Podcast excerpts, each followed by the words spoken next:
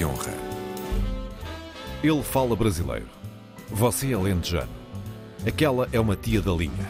Os sotaques estão carregados de preconceitos, às vezes de xenofobia, outras de fascínio. Qual é o seu? São pistas para o cruzamento de ideias entre Raquel Varela, historiadora, e Joel Neto, escritor. O Palavra de Honra começa agora. Olá, Joel. Olá a todos os ouvintes. Olá, Raquel. Boa tarde. Boa tarde aos ouvintes. Olha, nós hoje vamos falar de sotaques e, portanto, é quase um programa dedicado aos teus Açores. É assim que se diz nos Açores. Eu teria muita e tenho muita coisa a dizer sobre, sobre essa tua pequena provocação. Eh, mas devo, devo começar por, por dizer que não tenho sotaque e, e devia ter, na verdade, tenho pena. Mas o facto é que eu, eh, embora tenha nascido uh, nos Açores, cresci na primeira infância e aprendi a falar fora dos Açores. E, portanto, para ter sotaque açoriano, um, ou sotaque terceirense, ou sotaque de Angra do Heroísmo, ou sotaque da Terra Chã, que são todas coisas diferentes, eu teria de, de forçá-lo e, portanto, isso seria tão absurdo como, como disfarçá-lo. O facto é que, no fundo, pareço mais um a falar à moda de Lisboa e, e, que é como está todo o país, o país todo a falar à moda de Lisboa, já nem é Coimbra, que antigamente era o paradigma, é Lisboa. Como, aliás, está todo o país a vestir à moda de Lisboa ou a comportar-se à moda de Lisboa. Enfim, o que não é de Lisboa não é fixe. É um sinal da nossa habitual macrocefalia. Aliás, chega a haver estudantes deslocados para fora da, das suas áreas de residência que, que, sofrem de diferentes tipos de bullying pela forma como falam e que não é à, moda de Lisboa. Vale a pena dizer que o, que o sotaque, lembrar que o sotaque não é um léxico. Uh, e, portanto, também não está no domínio do, do regionalismo. A fonética é, é, outro ramo da linguística, diferente da lexicologia. Mas a verdade é que os diferentes ramos da linguística influenciam-se mutuamente. Uh, quando nós falamos todos à moda de Lisboa, limitamos também todos, muitas vezes, às palavras que se usam em Lisboa, e Lisboa usa 300 palavras. Bom, eu estou a caricaturar, evidentemente, não são 300, mas é um léxico uh, mais limitado do que aquele que se usa em outras regiões do país. E essa limitação do léxico do país todo ao léxico de Lisboa empobrece a maneira como se fala o português em todo o território nacional. Deixa-me só contar-te uma pequena história. Quando eu vivia em Lisboa nos últimos anos, tinha o, o vício do golfe, jogava golfe com uma série de amigos, alguns de Lisboa, mas também alguns de Trás-os-Montes. E de vez em quando algum de nós, ou os Trás-os-Montes, ou eu, açoriano, usava um termo que os de Lisboa não conheciam. E depois verificávamos que um, tanto conheciam esse termo os transmontanos como conheciam os açorianos. Começávamos a pensar nisso e também os beirões conheciam esse termo, conheciam e usavam. E os brasileiros muitas vezes também. Um, nós sabíamos que nos íamos aculturando, uh, que íamos reduzindo o nosso, o nosso léxico em função do de Lisboa, que íamos reduzindo os nossos sotaques e com isso reduzíamos as sintases, reduzíamos as semânticas e estávamos todos, no fundo, a empobrecer uma língua que, era, que é muito mais vasta do que isso, em nome de uma uniformização. Uh, e as uniformizações em geral são um empobrecimento. O que acrescenta é, é a diversidade são os contributos das, das diferentes culturas e das diferentes experiências que existem no domínio de uma língua. É isso que acrescenta a visão do mundo, porque é isso que uh, reflete diferentes visões do mundo e que desenvolve essa visão do mundo coletiva, se é que também a esse ponto podemos uniformizá-la. Tu tens sotaque de onde, Raquel? Tu não tens sotaque também?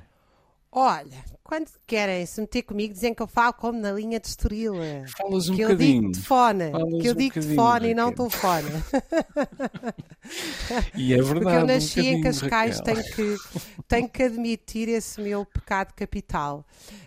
Um, mas, mas sou neta de alentejanos que tinham um sotaque mesmo alentejano E a minha avó dizia-me: anda cá, magana, que eu dou-te umas palmadas é, quando eu fazia uma asneira muito grande. Um, e, e, obviamente concordo inteiramente contigo. Acho que o que nós estamos a falar é de uma padronização em que a televisão joga um papel regressivo e não progressivo. Portanto, a televisão podia jogar aqui um papel de nos trazer mais sotaques para casa e não de padronizar com um único sotaque toda a nossa língua. E isto é assim. Uh, eu vejo isto quando vou justamente ao Alentejo ou quando vou uh, ao Norte, onde há sotaques mais pronunciados. Por acaso nos Açores vi o contrário, ou seja, uh, um, um sotaque muito vivo. Um, e quando Mas nós estás a falar de da sotaque, terceira, não é? Sim, na terceira. E em São Miguel também. Um, eu, eu, vi um sotaque muito vivo e, sobretudo, não é só o sotaque, não é? É a, é a própria língua, a riqueza da língua, porque hum. uh, eu não sei os termos corretos no domínio da, da, história da linguagem, da linguística, etc., da comunicação, mas, uh, de facto, nós, quanto mais precisão termos nos termos e, portanto, mais riqueza, uh, melhor comunicamos, melhor pensamos e melhor sentimos. Esta noção da diversidade da língua, que eu concordo tanto contigo, há, há, pouco tempo li o texto, penso que de uma professora que circulava nas redes sociais, extraordinariamente bem feito, onde ela dizia, ou se queixava, se, não, se eu estou a citar bem, que os alunos deixaram de conjugar os tempos verbais para. Uh, e que isso resultava num pensamento sempre presente. Portanto, eles tinham muita dificuldade em projetar no tempo e, portanto, em abstrair, em criar, em prever, porque o seu próprio pensamento estava, uh, estava muito regredido, uh, tinha regredido, uh, perdão, aos a, a, verbos muito simples. Um, e isso realmente eu, eu, eu, tenho que vos dizer que eu sou casada com um brasileiro que é doutorado, mas está até para ter a uh, forma de continuar a trabalhar cá, é obrigado, que é uma coisa estranhíssima, a ter que tirar um novo curso depois de já ter vários. E ter doutoramento está a tirar um curso de línguas e cultura e literatura.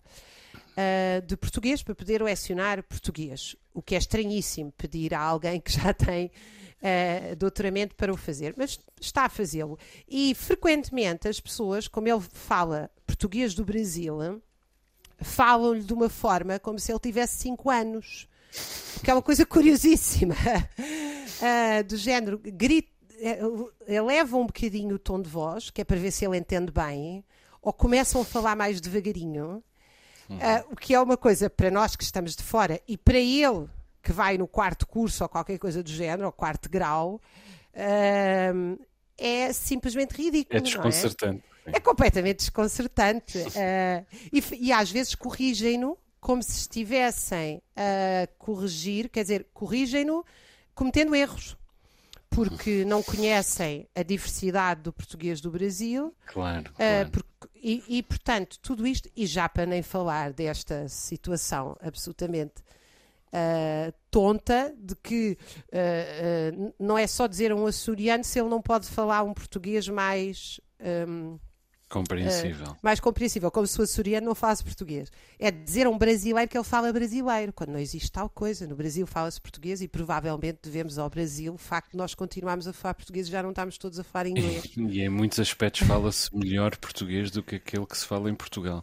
Há pouco, há pouco estava a falar das uniformizações. Um exemplo, já que falas do Brasil, é o acordo ortográfico. Porque, quer dizer, a grafia, como a fonética, também marca a língua. A grafia é apenas um dos aspectos da linguística, mas, repito, a grafia influencia o léxico, o léxico influencia a sintase, a sintase influencia a semântica, e todas estas dimensões da língua uh, influenciam a linguagem e o, e o conhecimento. E eu, enquanto escritor, é preciso de dispor dos recursos de todas essas culturas do universo da língua portuguesa, e aliás, não só. Se eu quero caracterizar uma personagem, em muitas circunstâncias, basta, basta-me dar-lhe, por exemplo, uma palavra tropical um, e, e mudo logo a atmosfera do contexto em que ela habita e interage. Isso pode fazer-se através da grafia, uh, ou podia fazer-se uh, até a grafia ser uniformizada. E o mesmo acontece com o sotaque, que eu posso assinalar graficamente ou não. É um problema que, que é esse o problema que eu tenho com o acordo ortográfico. Eu sou contra o acordo ortográfico, mas não por tradicionalismo e muito menos por, por capricho, porque uh, eu preciso e quero dispor da, da diversidade em todos os âmbitos da linguagem, preciso da diversidade da língua portuguesa e, aliás, não apenas da diversidade dentro que existe dentro dos países de língua portuguesa, mas inclusive da diversidade que existe dentro uh, das fronteiras uh, de Portugal. Eu acho que, que os sotaques, os, os dialetos e os crioulos uh, que existem no mundo da língua portuguesa são um motivo de orgulho. E, e Portugal nunca apostou nessa diversidade. Mesmo quando nós vamos ver uma série de, televisão que tem como, um, como uh, uh, lugar, como decor, uh, agora escapa, escapa uma palavra em português, peço desculpa, como Bem-vindos a Beirais, da RTP, alguma, alguma espécie de, de série que se passe fora de um centro urbano, as personagens continuam muitas vezes a falar da mesma maneira que falariam uh, se vivessem em Lisboa. Uh, a não ser que a intenção seja caricaturá-las. Uh, nesse caso, elas já podem ter um, uma, um, um, outro sotaque, se nós quisermos fazer pouco delas, portanto. Um, e, entretanto, também vale a pena pensar no contributo das migrações. Uh, e outro, outro aspecto ainda, o, um, o contributo uh, das comunicações, como tu dizias há pouco. Por exemplo, nos Jogos Olímpicos de Tóquio, falou-se português com muitos destaques diferentes. Ouvimos falar português o Pedro Pichardo, a Liliana K, a Rochelle Nunes, a Oriol Dongmo, a Yolanda Hopkins, o Fuyu, o Jenny Shao, a Tamila Holub, o Gut, Gutidze. Portanto, todas estas pessoas falaram uh, um português uh, diferente e isso enriqueceu-nos. E, entretanto, também vale a pena uh, considerar o papel da televisão privada. Quando a televisão privada chegou no início dos anos 90, nós não estávamos habituados a ouvir falar com outros sotaques na televisão portuguesa, a não ser o sotaque brasileiro das novelas, mas nunca víamos, nunca ouvíamos falar uh, português com sotaque, por exemplo, nas notícias com a televisão uh, privada passámos a ouvir com mais frequência, ouvir, uh, uh, ouvir com mais frequência, por, por, exemplo, o brasileiro, com, nomeadamente com a jornalista Ivani Flora, da, da SIC. E, entretanto, isso foi evoluindo, nem por isso se passou a ouvir muito português com sotaque na, nas notícias, mas agora a CNN Portugal tem vindo a acrescentar uma série de novos matizes, com correspondentes numa série de, de paradeiros, aliás, um pouco à semelhança daquilo que faz a, CNN uh, Estados Unidos, que tem uh, correspondentes uh, nos diferentes países de língua inglesa com os respectivos sotaques. Mesmo assim, a verdade é que nós continuamos a penalizar o sotaque em Portugal. Se alguém fala, mesmo na comunicação social, com um sotaque fora daquilo a que podíamos chamar o padrão culto, ou pelo menos o padrão lisboeta, há muitas vezes uma reação de riso, de chacota, um, ehm, como um, um, sinal de identificação do provincianismo que ali está. E essa, essa reação acaba por empobrecer a língua portuguesa, repito. Eh, porque diferentes sotaques são também, repito, diferentes formas de ver o mundo e formas que nos acrescentam ao mundo. É preciso celebrar isso. Desde logo celebrar a circunstância de que qualquer português é uma mistura uh, de muitas coisas eh, de muitos lugares, de muitas culturas e, sobretudo, de muita história, que é um tema que te é caro, Raquel. Sim, uh, sem dúvida alguma. É um empobrecimento, é uma, uma super padronização, não é? A grande crítica justíssima à degeneração soviética no stalinismo era que uh, se comia, se vestia, se fazia o mesmo de São Petersburgo à Kamchatka. Um, e nós agora sentimos isso, não é? E nós já aqui falámos do inglês, penso eu, se não falámos, certamente vamos falar, que é uh, nós uh, achamos que um brasileiro está a falar brasileiro e, portanto, não está a falar português correto, mas achamos normalíssimo as pessoas. Eu, esta semana, já recebi três ou quatro e-mails de entidades diferentes, uh, de pessoas diferentes com quem eu trabalho, a dizer que temos a task force organizada. e, eu penso, e eu penso que uh, realmente isto Uh, primeiro, uh, task force é uma coisa que me remete imediatamente para uma situação militar. Nem uma campanha de vacinação é isso, é uma guerra, não é? Uh, quanto mais um trabalho de investigadores ultra prazeroso. Quer dizer, eu fico logo. O que é preciso buscar uma G3? porque, obviamente, que a nossa reação é diferente quando nós ouvimos palavras diferentes. E isto também tem a ver não só com a pobreza da língua, mas com a pobreza da realidade, eu acho. Porque Uh, a verdade é que os comportamentos, os modos de vida, também se tornaram extremamente padronizados. Quer dizer, enquanto que nós, uh, eu aqui há pouco te falei justamente da terceira, porque pela prevalência da pequena propriedade, provavelmente tem umas festas muito originais e populares, mas se nós formos às festas populares em grande parte do continente, vamos encontrar a mesma regueifa de Santa Maria da Feira em todo o lado. E, portanto, é natural que a gente só tenha, só precise de um nome para falar daquele bolo, porque é o mesmo bolo que é exportado para todo o lugar.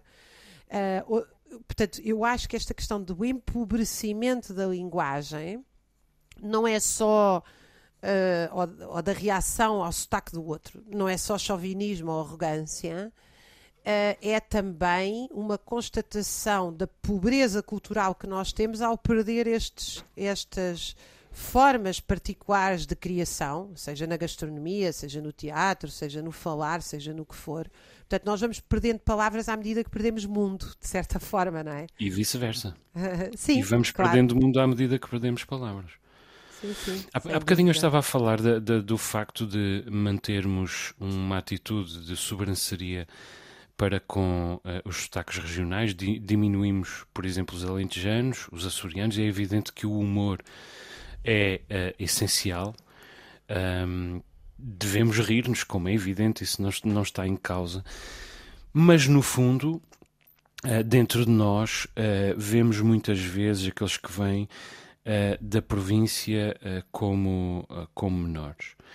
E por isso, às vezes, os açorianos, os alentejanos, os transmontanos aborrecem-se, uh, desde logo porque uh, a caricatura é igual para todos, para todos os alentejanos, e se tratar de um açoriano, a, a caricatura é igual para os açorianos todos, e com os transmontanos, com transmontanos a mesma coisa. E a verdade é que os alentejanos não falam todos da mesma maneira, nem os transmontanos, e muito menos os açorianos. Uh, os açorianos falam de, de muitas maneiras e uh, uh, satirizá-los também devia ser feito, feito de diferentes maneiras. Não é só um sotaque açoriano, de maneira nenhuma. No, aquele, o sotaque que normalmente é conhecido como o sotaque açoriano é o sotaque da Ilha de São Miguel.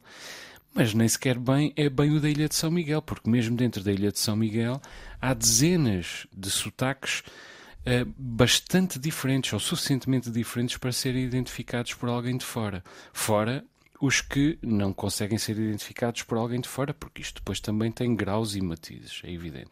Mesmo aqui na terceira, um, que tem um sotaque menos carregado ou menos fora do padrão, digamos assim, nós conseguimos identificar um sotaque diferente em cada freguesia.